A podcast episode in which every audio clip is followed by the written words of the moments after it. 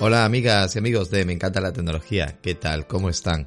Bueno, lo primero de todo me gustaría agradecer esa calurosa acogida que ha tenido estos primeros programas de MET, Me encanta la tecnología, y de verdad que agradezco muchísimo pues eso, ese apoyo. Sería muy importante que siempre dejéis unos deditos arriba en iVoox o si lo escucháis en Spotify o Apple Podcast pues que hagáis lo mismo. Simplemente os vais, le dais a cinco estrellas y esto ayudaría mucho primero para saber yo qué opináis del programa y segundo para que se posicionara un poco más arriba y lo pueda ver más gente.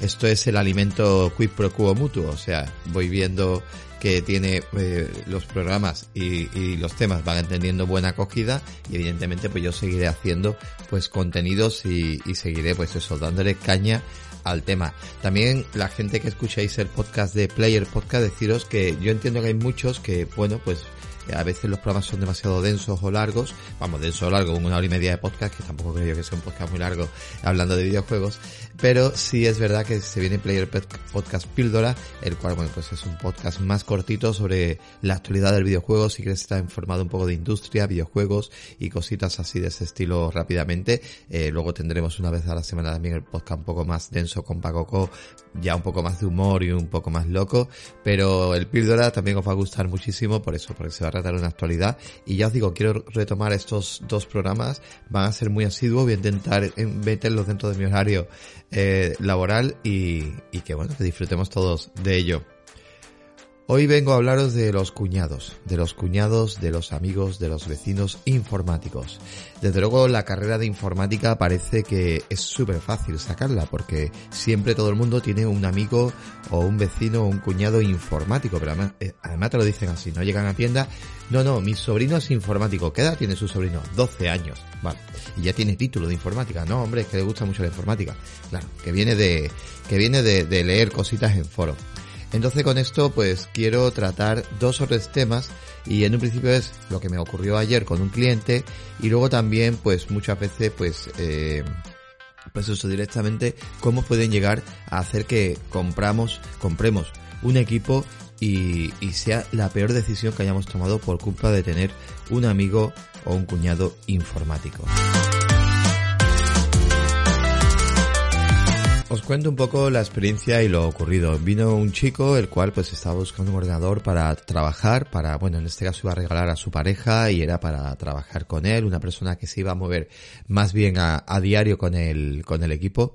Y, y bueno, pues, eh, la idea empezó mirando un equipo de 14 pulgadas por parte de la marca HP, muy interesante. Ahora HP ha introducido paneles OLED en la gama Pavilion y la gama Envy, son gamas ya bastante altas dentro de lo que es HP. O sea, yo entiendo que HP muchos lo consideran un producto pues un poquito típico de comprar en hipermercados que venden tecnología, pero para nada, tienen de todo, ¿no? Igual que Lenovo tiene productos también, por ejemplo, más plasticosillos y Asus también los tiene, pues digamos que esta gama de equipo también tienen productos pues mejorados. Yo hoy no voy a enfocarme tampoco en qué te tienes que comprar, no te tienes que comprar. Quizás te voy a dar una idea, pero tampoco voy por ahí, ¿vale? No voy por ahí porque simplemente es eh, la anécdota, lo que quiero es que escuchéis un poco, pues este tipo de anécdota para que también estéis bien orientados a la hora, sobre todo, pues eso, de comprar un equipo y no, no la fastidiéis. Lo ocurrido fue, pues lo siguiente, venía eso, buscando un equipo así, vimos un 14 que le agradó bastante, pero no lo había. Por lo tanto, seguimos mirando ordenadores y bueno, lo enfoqué con un par de equipos, quedó cómodo, a gusto y dijo, vale, ahora te digo lo que sea. De repente me aparece y me dice, mira, he visto un Lenovo que me llama mucho la atención y este es el que quiero. Y cuando veo el Lenovo veo un equipo totalmente contrario a lo que estábamos mirando. Era un equipo muy denso, muy grande, aparatos, era un gaming, era un ordenador gaming, marcos eh, anchos, eh, paneles enfocados a jugar. Digo, pero ¿dónde vas con esto? Es que este es más potente. Digo, ya, pero esto es como si me dices, voy a ir todos los días a trabajar, tengo que meterme en mucho atasco diariamente y me quiero comprar un 4x4 que prácticamente ocupe toda la calzada. O sea, es absurdo, ¿no? Valía lo mismo, el precio era lo mismo, no se está borrando nada. Pero él está obsesionado. Es que he hablado con mi amigo informático y me ha dicho que este es mejor para mi mujer. Digo, bueno, vamos a ver. Digo, hay que entender de que eh, la informática es muy amplia, es muy variada y no todo el mundo tiene, digamos, las mismas necesidades. Por lo tanto, hay que enfocar a cada uno, pues con lo que tiene que hacer, ¿no? Por ejemplo, si a ti te gusta montar en bicicleta y vas en bicicleta a trabajar, pero los fines de semana te gusta, digamos, echar un rateque pues por caminos de, tierra con la bicicleta, pues igual en vez de comprar una bicicleta de paseo te compras una bicicleta un poquito más adaptada a ese tipo de cambio de terreno. Si eres una persona más extrema y quieres comprar una bicicleta porque oye, yo los fines de semana no solamente me meto por caminos de tierra, sino que me meto por caminos con cuestas, con, bueno, pues un camino muy inestable, igual tenemos que comprar ya directamente una mountain bike, o sea, una mountain bike bastante más potente y con mayores necesidades. Los ordenadores pasan lo mismo, los coches pasan lo mismo. Eh, no es lo mismo comprar un coche familiar que un coche para una persona a lo mejor que le gusta más la fiesta o un coche de empresa, ¿no? Que también pues podría ser eh, otro enfoque diferente. En este caso, las necesidades de este cliente eran, eh, mi mujer necesita trabajar fuera de casa, llevarse el equipo todos los días, necesita eh, que la batería dure bastante, que tenga unas buenas calidades, que el equipo me dure mínimo de 5 años en adelante. Entonces, claro, estábamos viendo ya un equipo que no solamente las características internas de un equipo es interesante, en este caso estábamos viendo un ordenador que os digo exactamente cuál es para que lo sepáis y le echéis un vistazo.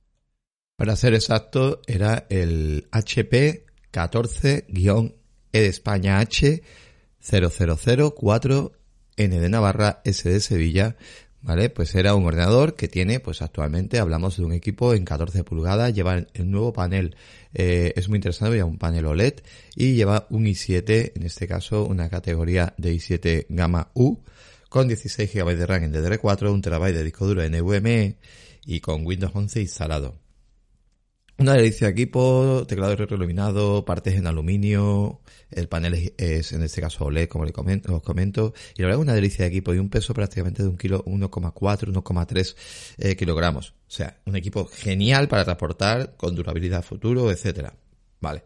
Ese equipo era el que él venía buscando, pero al final, como no lo había, nos centramos entonces en una gama superior y, os, y os cuento qué gama, ¿vale? Sería en este caso el HP Envy eh, X360, ¿vale? Porque en este caso es un equipo eh, que tiene opciones táctiles y llevaría un i7 Evo 16 GB de RAM, un terabyte de disco duro sólido y eh, en este caso hablamos de una pantalla 13,3 pulgadas. Vale, este equipo en lo primero que se fijó fue en el procesador. Y este es el mayor error que comete mucha gente, ¿vale? Y el informático amigo este que tiene la super carrera de informática, es en lo que se fijó. Y es que se fijó que el procesador, que es una generación 12 por cierto en ambos casos, se fijó que el procesador iba a 1,1 GHz, ¿vale? Eh, las fichas muchas veces de las tiendas se pone esta cifra porque es muchas veces el interés de este tipo de equipo es que la batería dure y que sea un equipo eficiente. Cuando tú te pasas un, un procesador directamente i7, estamos hablando ya que quieres un procesador alto en rendimiento. Por lo tanto, es imposible que un i3, por ejemplo, que vaya a 2,8 o a 3,2 sea más potente que este procesador. ¿Por qué? Porque ese 1,1 GHz significa que es el relentín digamos, del procesador, el mínimo que es capaz de trabajar cuando realmente no estamos haciendo tareas muy agresivas o tareas de mucho peso, de mucho peso. Claro, este cliente, y sobre todo, que no tenía ni idea el pobre, y claro, se deja asesorar por ese amigo informático, cuñado vecino, pues le había dicho que no, que el Lenovo era mucho mejor porque tenía un procesador que iba a 4,2 GHz, que era un i7 gama H, o sea, ahora os contaré, y que eso era mucho mejor. Claro, en la gama gaming los procesadores sí se marcan normalmente lo que es el tope que da el procesador, porque el usuario no busca el rendimiento a la baja, o sea, busca que este procesador lo da, que el Evo lo da, que ahora os contaré un poco el tema del Evo, pero busca sobre todo potencia bruta. Entonces por eso se le pone ese tipo de publicidad o marketing, pues este procesador es capaz de llegar a 4,7 o a 4,5, ¿me entendéis? Entonces, eh, claro, le dije, a ver, hay que entender que estás hablando de un Evo y los procesadores Evo son procesadores que lo que intentan sobre todo es que dure el ordenador unas 10 horas de batería, si no, no te ponen etiqueta Evo, ¿vale? 10 horas de batería, que tengan un rendimiento, digamos, pues en este caso eso, ¿no? Que para ello, pues tenga un rendimiento óptimo y eh, se caliente muy poco también para que no sufra la máquina, puedan estar dentro de equipos muy delgados y que pesen poco, que es un poco las características de este tipo de procesador. Claro, una vez ya que le expliqué eso, dijo, ah, venga, vale. Digo, claro, este procesador es capaz de llegar, si no me equivoco, la gama i7 en este caso el Evo, os lo voy a mirar eh, mientras estoy aquí haciendo el programa con vosotros, pero este procesador es capaz de llegar a los 4 a los 4,7 GHz en modo turbo bus, ¿vale? Trabaja normalmente una frecuencia turbo de 3,5, pero es capaz de ponerse a 4,7, consumiendo 9 vatios y en potencia máxima 29 vatios. O sea, me parece increíble lo excelente con 12 megas de caché y es súper excelente, ¿no? Un procesador que tiene un coste de 470 dólares, ¿eh? Que lo pone aquí. O sea, que meter este procesador en el equipo cuesta un dinerito. Eh, cuesta prácticamente como un ordenador, a lo mejor con un i3, así básico, pero bueno. Ya una vez explicado esto, pues vale, ya directamente llegó y dijo, ah, pues muchas gracias, menos mal, pues entonces sí, me llevo este. Eh, la verdad que no todos los vendedores somos tan pacientes y no todos los vendedores tenemos, digamos, esas ganas de, y sobre todo días como, como en estos, ¿no? Yo estoy echando una media de 10, 11 horas en mi trabajo ahora mismo y es un constante, o sea, es eh, un trabajo que es constante, siempre lo mismo y es pa, pa, pa, o sea, atender, atender, atender, atender, atender. Entonces, eh, cualquier vendedor hubiera dicho, mira, que te den por saco, eh, te llevas el ordenador, lo abres, no lo vas a poder descambiar porque el ordenador es abierto, la mayoría de comercios que los abre e inicias no te permiten descambiarlo. Tú has decidido esto, pues tu culpa es. Y tendría que haber sido un poco más así, ¿no? Tendría que haber sido más cabroncete porque me costó bastante convencerle porque él estaba RQR con su amigo informático. Menos mal que al final hecho cuenta porque el momento que la mujer le hubiera parecido ese ordenador de 16 pulgadas enorme, con un peso de 2,5 kilos, con un panel y todo un físicamente muy, muy, muy horrible, porque era un gaming, tenía teclado iluminado, o sea, con colores, no tiene nada que ver con el enfoque, o sea, le estabas comprando a tu mujer el típico ordenador que te ibas a comprar para un gaming, para un gamer, o sea, gente que le gusta jugar, ¿vale? En mi caso me gusta jugar, pero quizás no comprar ese tipo de equipo, y me parece de verdad horrendo y no tiene sentido ninguno, o sea, me parece una idea de olla total por, por este tipo de, de, de verdad. O sea, de, yo entiendo que muchas veces la gente que sabe de informática, que yo no lo dudo y lo veo perfecto, hay gente que se, sabe de informática pues porque lo ha estudiado, gente porque, bueno, ha montado, trabaja en tienda. Bueno, si trabaja en tienda seguramente no le hubiera ofrecido ese equipo. Pero hay que entender muchas veces y hay que enfocarse en que cada persona necesita algo diferente, que cada ordenador te da unas opciones diferentes y que hay que entender que cuando vas a comprarte un ordenador, pues tú tienes que hablar con el vendedor, ver si ese vendedor entiende o no, que entiendo que hay muchísimo vendedor, muchísimo promotor que mete hoy en día en las tiendas y es verdad que te va a orientar como el culo, que no todos saben tus preferencias. Por eso haz, haz tú mismo ese estudio desde casa, ponte a mirar qué tengo que mirar para comprar un ordenador y entonces, dependiendo de tus necesidades, pues ahí vas directamente, ¿vale? A comprarte ese equipo un poco más enfocado. En mi caso, por ejemplo, yo de electrodoméstico no entiendo. Yo de coches no entiendo. Yo cuando me fui a comprar el coche, por ejemplo, pues yo lo que hice fue un poco, me fui a Oku, y puse las marcas más fiables del mercado, plaf, y vi las marcas. Luego puse, eh, ¿qué tengo que tener en cuenta en 2020? Bueno, eh, cuando compré el coche, ya no me acuerdo, hace 6, 7 años. ¿Qué tengo que tener en cuenta a la hora de comprar el coche? Tal, tal, tal. Y bueno, al final terminé comprando una marca, terminé comprando un coche muy contento a día de hoy. Creo que hice pues una buena inversión en un coche que, que debería de coger más, más de lo que lo cojo, porque por culpa de mi trabajo pues no tengo que coger coche. Prácticamente voy eh, andando medio de transporte. Pero, pero bueno, me refiero, hice un buen estudio de mercado en ese aspecto, un mínimo, ¿no? Que es lo que tenemos que hacer. Y cuidado con estos amigos o amigas informáticos. Luego lo otro, eh, el otro caso, y, y vamos cerrando.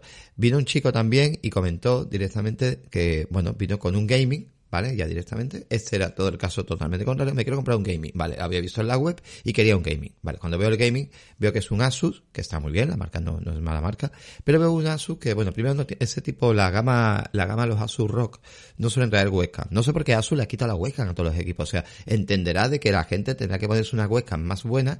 Ellos no saben poner una webcam medio que de 1080, que ya pagando un equipo más de 1200 euros, debería ponerle una cámara a 1080 y en condiciones, pero bueno, parece que no lo entiende. Apple lo ha entendido en su día y parece que esa gente no lo entiende, entonces, bueno, directamente no te pongo webcam, ¿vale? Entonces la gama, eh, la gama rock no lleva webcam. Venga, vale, perfecto. Son feos como yo solo, porque a mí no me gusta el diseño que tienen, demasiado gamer.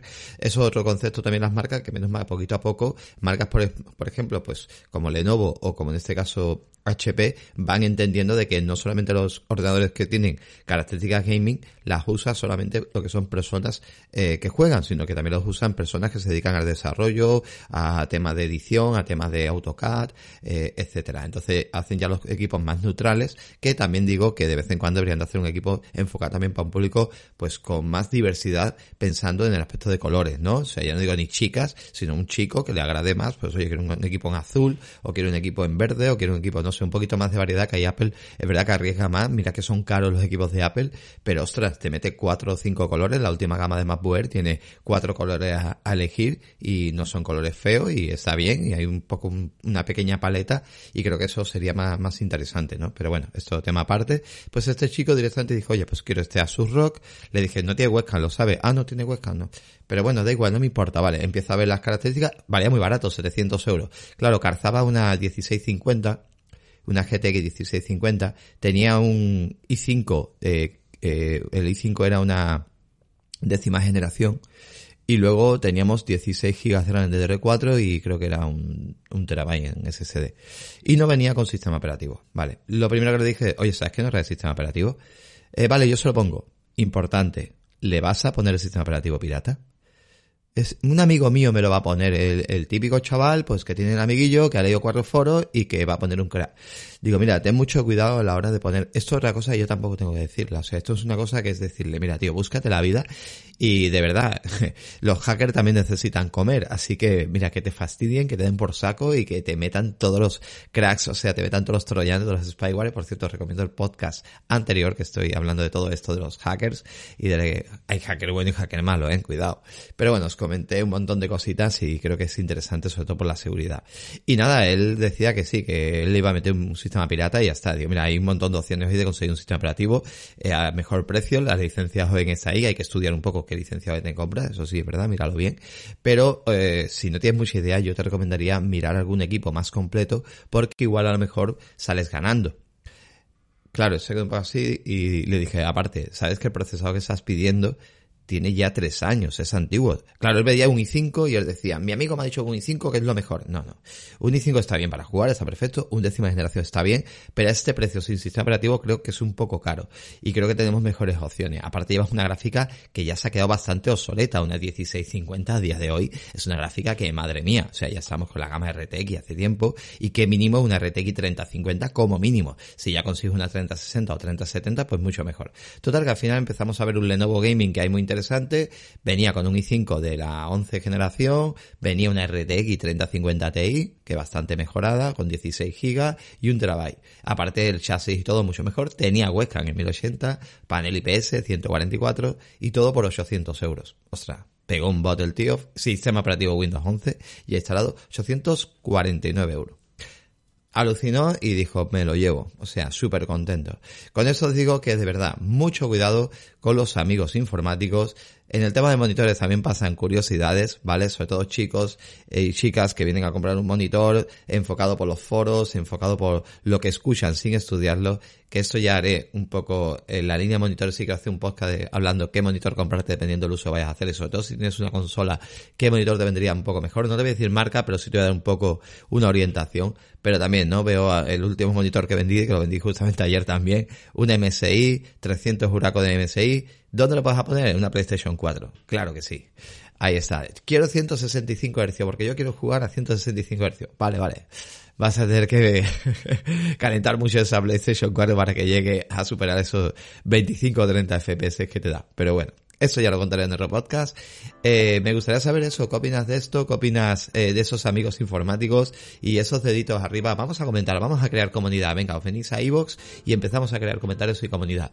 Y ya sabéis que tenéis el podcast de Player Podcast Píldora, lo tenéis ahí ya subido también con un montón de noticias curiosas. Muchas gracias, de verdad, por escuchar. Muchas gracias por esos likes, deditos arriba. Y nos oímos y nos escuchamos el siguiente. Un saludito. Venga, hasta luego.